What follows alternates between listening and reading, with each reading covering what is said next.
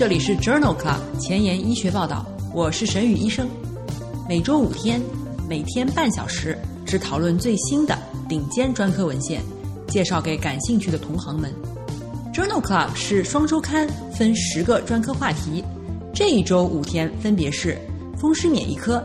泌尿科、血液科、妇产科和儿科。别忘了关注公众号，订阅我们的节目哦。今日头条：一，FDA 批准新型氨基糖苷类抗生素治疗多药耐药尿路感染。二，Nutritions，CKD 患者采用植物来源的低蛋白饮食的疗效。三，European Urology，双向雄激素治疗转移性去势治疗无效的前列腺癌。四，Blood Advances，中末期 CKD 患者接受阿派沙班与华发令抗凝的比较。五，Nature，人造膀胱组织模拟尿路上皮癌的体内病理生理特征。这里是 Journal Club 前沿医学报道，泌尿肾内星期二，Urology Tuesday，我是主播沈宇医生，精彩即将开始，不要走开哦。今天的新药研发，我们来介绍一种新型的氨基糖苷类抗生素——普拉霉素，对革兰氏阴性尿路病原菌，包括耐碳青霉烯类抗生素的肠杆菌，均有杀菌作用。二零一八年六月，FDA 批准普拉霉素用于治疗复杂性的尿路感染。在二零一九年二月，《新英格兰医学杂志》上发表的 EPIC 研究。是普拉霉素治疗复杂性尿路感染的三期临床研究。这项研究选取了六百零九名复杂尿路感染的患者，包括急性肾盂肾炎，随机接受普拉霉素十五毫克每公斤 QD，或者是美罗培南一克八小时一次，疗程七到十天。第五天的临床治愈和微生物根除方面，患者比例在普拉霉素组和美罗培南组分别为百分之八十八和百分之九十一，无统计学差异。在访视过程当中，分别有百分之七十八和百分之六十八的患者出现了微生物学的根除，包括氨基代类抗生素耐药的肠杆菌和产广谱贝塔内酰胺酶的肠杆菌。在第二十四到三十二天时，两组当中微生物复发的比例分别为百分之三点七和百分之八点一，临床复发比例分别为百分之一点六和百分之七点一。普拉霉素组的患者均少于美罗培南组。普拉霉素组当中有百分之七的患者血清肌酐水平升高至基线水平以上四十微摩尔每升。美罗培南组为百分之四。这项 EPIC 研究认为，普拉霉素 QD 治疗肠杆菌引起的复杂尿路感染和肾盂肾源的疗效，包括多药耐药菌株，疗效与美罗培南相当。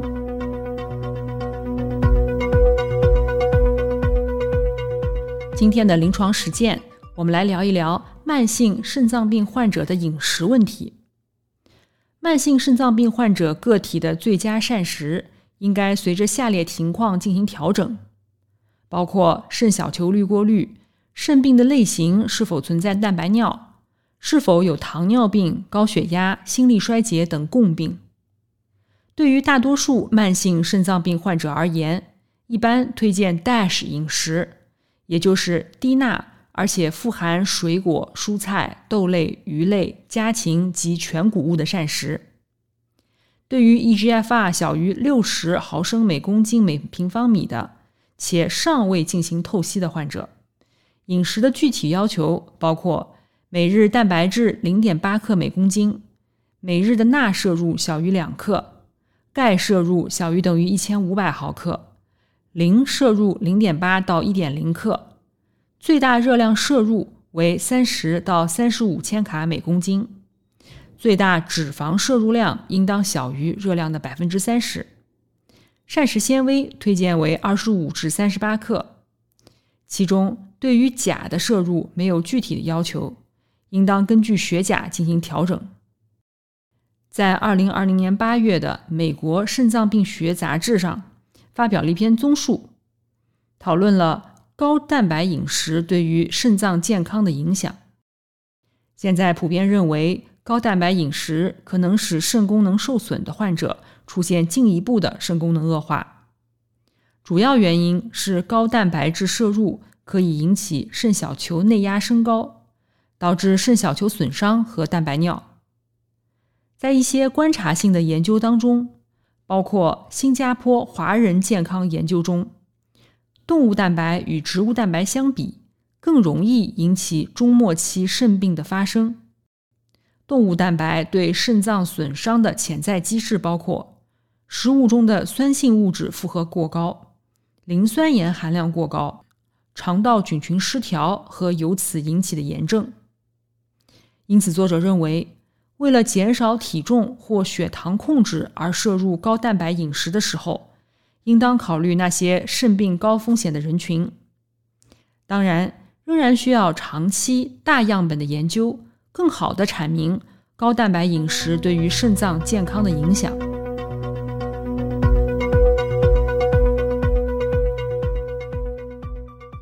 在二零二零年六月的《Nutrition》杂志上发表了另外一篇综述，讨论的是慢性肾脏病保守治疗中采用植物来源为主的低蛋白饮食。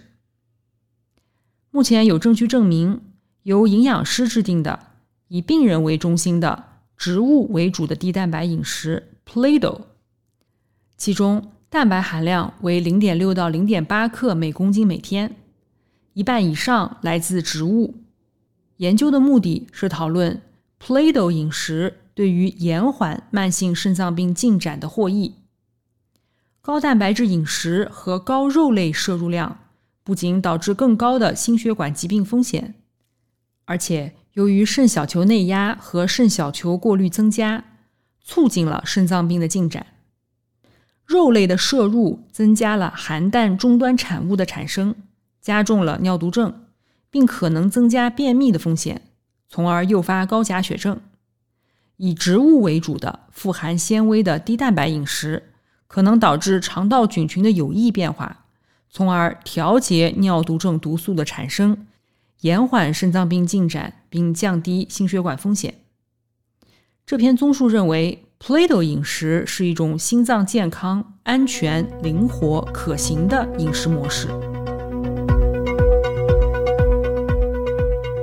在二零二零年八月的《Kidney International》杂志上，发表了一篇 Cardia 研究，讨论的是较高的膳食钾可能对肾脏有保护作用。饮食中钠和钾的摄入与肾脏疾病发展之间的关系尚不清楚，尤其是在年轻人当中。研究人员使用来自一千名年龄在二十三到三十五岁之间的年轻人的数据，在长达二十年的时间当中进行了五次随访，使用人口统计学、行为和临床因素调整的数学模型，发现饮食中的钠摄入。与慢性肾脏病的发生没有显著的相关性。然而，每增加一克每天的钾摄入量，与蛋白尿的风险降低百分之二十九显著相关，相对风险比零点七一，与肾小球滤过率无关。这项长达二十年的 Cardia 研究认为，较高的膳食钾摄入可以防止蛋白尿的发生。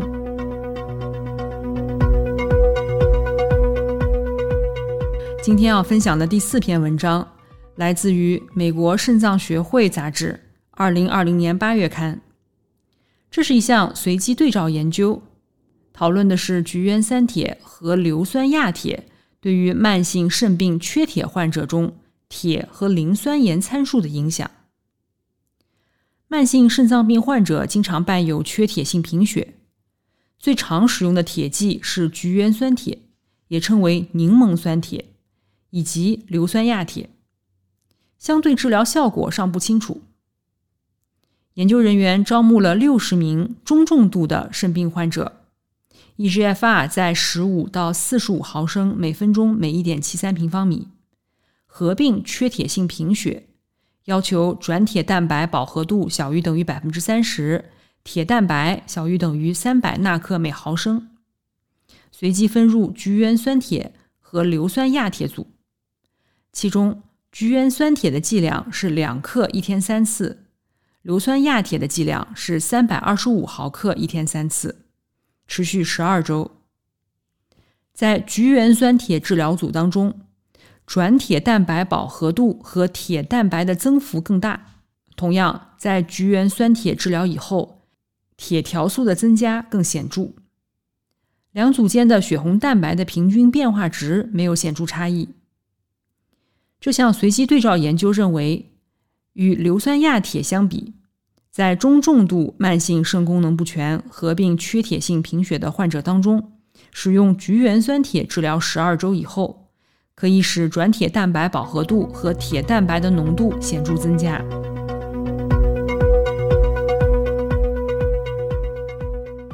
今天要聊的最后一篇文章，同样也是来自于美国肾脏学会杂志，二零二零年十月刊。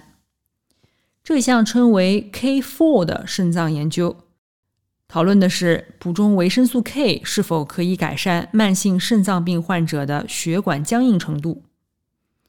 CKD 患者中，血管僵硬是很常见的，是心血管疾病的独立危险因素。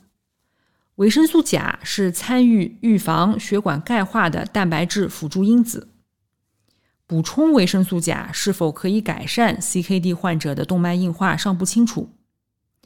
研究纳入了 CKD 分期三 B 或者是四期，也就是 eGFR 介于十五到四十五毫升每分钟每一点七三平方米的十八岁以上的一百五十九名患者，进行了一项平行双盲随机实验。随机给予维生素 K 二四百毫克一天一次，或者是匹配的安慰剂。患者的平均年龄为六十六岁，百分之三十九为女性，有一半为 CKD 四期。十二个月以后，患者的脉搏波速度、增强指数、血压、B 型尿钠肽或者是生理功能上都没有显著差异。荟萃分析显示。补充维生素 K 对于血管硬化或者是血管钙化都没有影响。这项 K4 研究认为，补充维生素 K2 并不能改善 CKD 患者的血管僵硬程度或者是其他血管健康指标。工作太忙，时间碎片化吗？每天半小时听我的播客，获得最新最好的临床研究。深感公众号内容太多太杂，质量参差不齐吗？每周五天看我的微信公众号，获得最好最新的临床研究。Journal Club 前沿医学报道，拉近科研和临床的距离。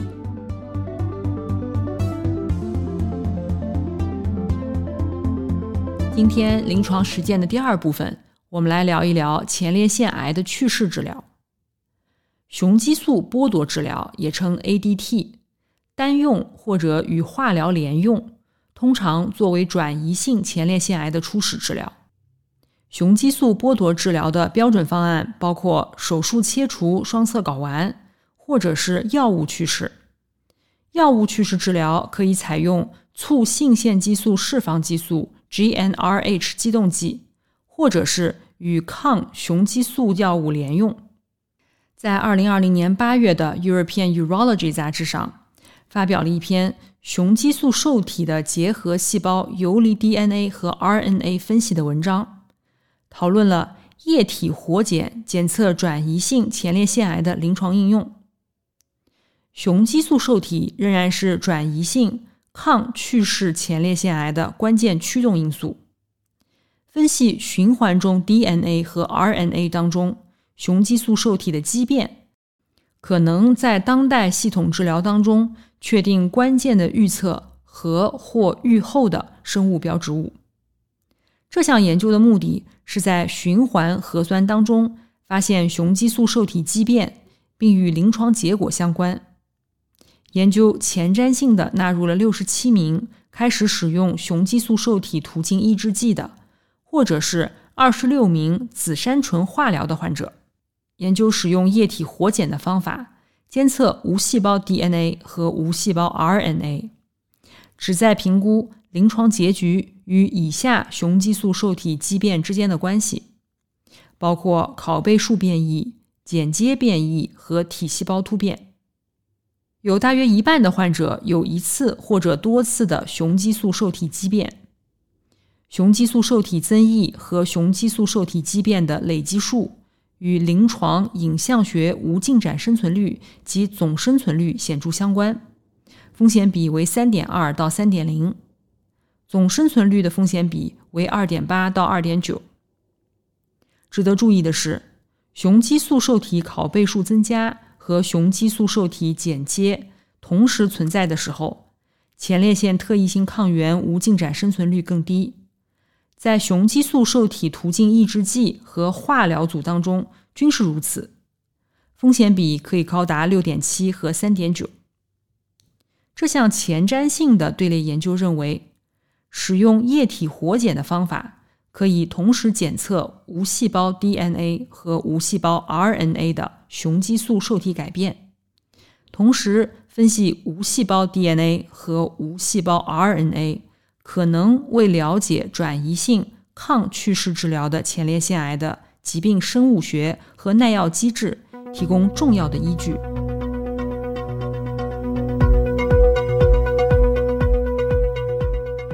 同样是在《European Urology》二零二零年七月刊上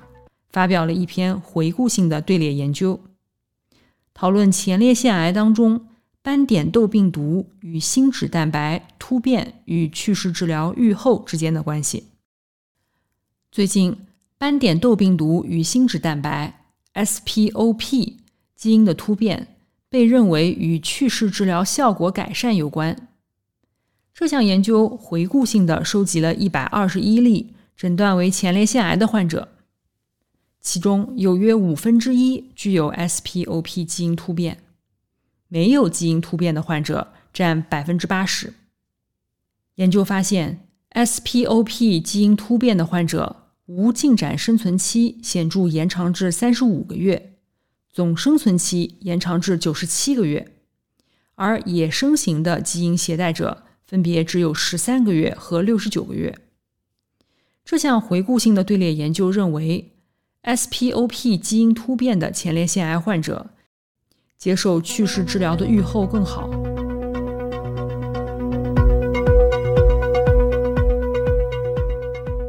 今天要分享的第三篇文章也是来自于《European Urology》二零二零年八月刊上。这项 Restore 研究讨论的是双向雄激素治疗转移性去势治疗无效的前列腺癌，在循环高剂量睾酮注射，也被称为双向雄激素治疗 （BAT），是一种新型的治疗转移性去势治疗无效的前列腺癌的策略。之前的研究已经评估了这种疗法的有效性。并可能使得肿瘤恢复对雄激素受体靶向药物的敏感性。来自约翰霍普金斯大学医学院的研究人员招募了无症状的转移性前列腺癌的患者五十九名，其中二十九人接受阿比特龙去势治疗，三十人接受恩扎鲁胺去势治疗。每二十八天肌肉注射四百毫克丙酸睾酮。同时接受促黄体生成素释放激素激动剂拮抗剂治疗。随着双向雄激素治疗的进展，患者再次接受最新的雄激素受体靶向治疗。双向雄激素治疗以后，两组患者的 PSA 较基线下降大于百分之五十的比例无显著差异。恩扎鲁胺组为百分之三十，阿比特龙组为百分之十七。然而，双向雄激素治疗以后，再次接受恩扎鲁胺雄激素靶向治疗的 PSA 应答率显著从百分之三十升高到了百分之六十八，但是阿比特龙组只有百分之十六，p 值等于零点零零一。再接受雄激素靶向治疗以后，无进展生存期恩扎鲁胺组比阿比特隆组显著延长，分别为八点一个月和一点八个月。循环肿瘤细胞中检测到雄激素受体 V 七的患者预后比较差，生存期分别为十个月和七个月。这项 Restore 研究认为，转移性前列腺癌患者对于双向雄激素治疗有良好的耐受性和疗效。其中，恩扎鲁胺治疗后，患者重新挑战雄激素受体靶向治疗效果更好。在雄激素受体 V 七阳性的患者中，双向雄激素治疗并没有能够改善预后。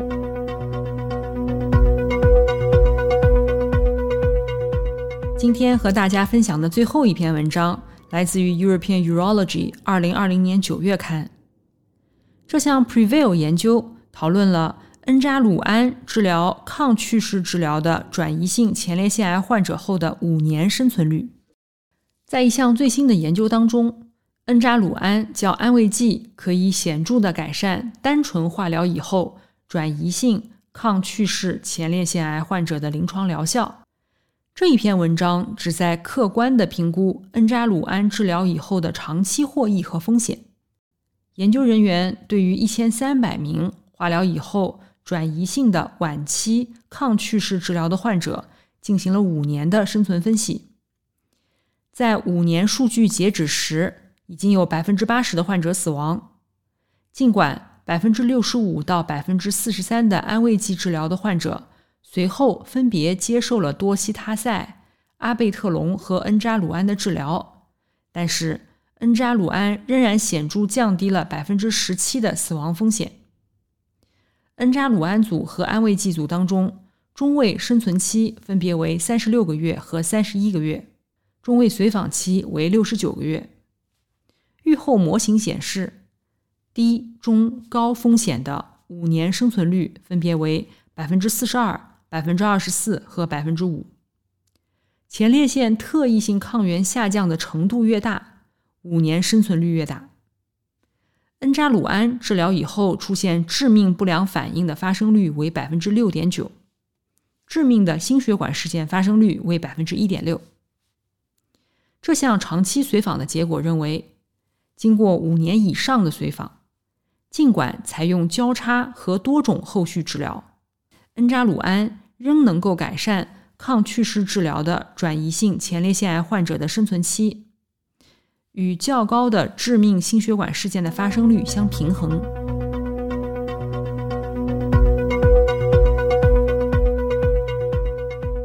今天的交叉学科板块。我们来讨论一篇血液科与肾脏科交叉的内容。这篇文章发表在《Blood Advance》二零二零年五月刊上。这是一项回顾性的队列研究，比较了中末期肾脏病患者接受阿派沙班与华发令抗凝的效果。根据药代动力学数据，阿派沙班可以用于慢性肾脏病患者。但仍需在人群当中评估其安全性和疗效。这项回顾性的队列研究纳入了八百多名肌酐清除率小于二十五毫升每分钟的中末期肾脏病患者。基线情况，阿派沙班组的患者年龄显著大于华发令组，而且基础疾病更多。经过六个月阿派沙班的治疗，房颤和搭桥术患者当中。血栓形成或者出血事件的风险显著低于华发令，死亡率、血栓形成时间、血栓形成发生率与出血时间或者出血发生率方面，两组没有显著差异。五毫克一天两次的阿派沙班患者出血发生率低于二点五毫克一天两次阿派沙班或者是华发令。这项回顾性的研究认为。阿派沙班治疗以后的出血或血栓形成风险均低于华发令，但是回顾性的数据仍然有一定的局限性。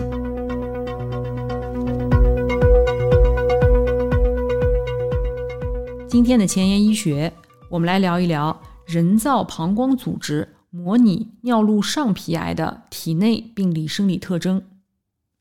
这篇文章发表在二零二零年二月的《Nature》。目前的类器官模型由于无法模拟成熟的器官结构和相关的组织微环境，而受到了限制。